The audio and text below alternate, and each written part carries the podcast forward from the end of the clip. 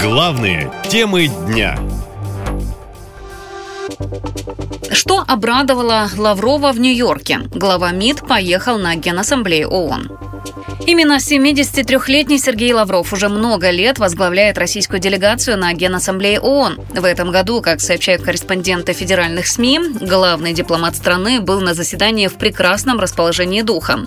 Он даже успел подшутить над журналистами, визы которых ограничивали перемещение по Нью-Йорку. Успел сделать Лавров и серьезное заявление. Выступая в Совбезе, он заявил, что Россия не отказывается от переговоров по Украине, мол, это Киев не хочет. При переговорах мы и сейчас от них не отказываемся. Об этом многократно, в том числе совсем недавно, говорил президент Путин. И хотел бы напомнить уважаемому государственному секретарю, э, что президент Зеленский подписал декрет, запрещающий вести переговоры с правительством Путина. Если США так заинтересованы в них, ну, я думаю, не составит труда дать команду, чтобы этот декрет Зеленского был отменен. Дальше Лавров перешел к нелицеприятным высказываниям в сторону стран Запада. Но его сразу же попытались прервать, хотя главу российского МИДа это не смутило. Тогда целая череда западных воежеров прямо поощряла вмешательство во внутренние дела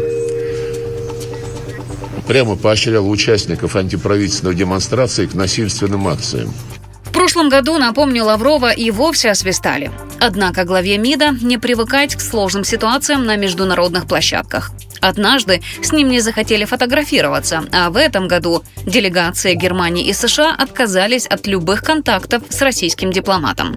При этом многие главы стран активно встречались с Владимиром Зеленским. Кстати, его выступление с трибуны в Нью-Йорке крайне возмутило председателя России в ООН Василия Небензя, даже попытался сорвать речь Зеленского. На каком основании вы предлагаете дать президенту Украины Владимиру Зеленскому слово до того, как выступит члены Совета, многие из которых также представлены на уровне глав государства и правительства? На это среагировал премьер Албании Эдди Рама. Есть такое решение, если вы согласны, вы останавливаете войну, и президент Зеленский вообще не будет выступать. Россию скоро могут исключить из заседаний Генассамблеи ООН. Ряд стран активно добивается этого уже не первый год. Среди аргументов то, что Россия не вступала в организацию, а заняла кресло СССР, хотя такой страны давно уже не существует. Многие страны считают, что применение права вето в ООН нуждается в реформировании, мол, нужно сделать так, чтобы члены организации не применяли его по политическим мотивам. Наша лента. Коротко и ясно.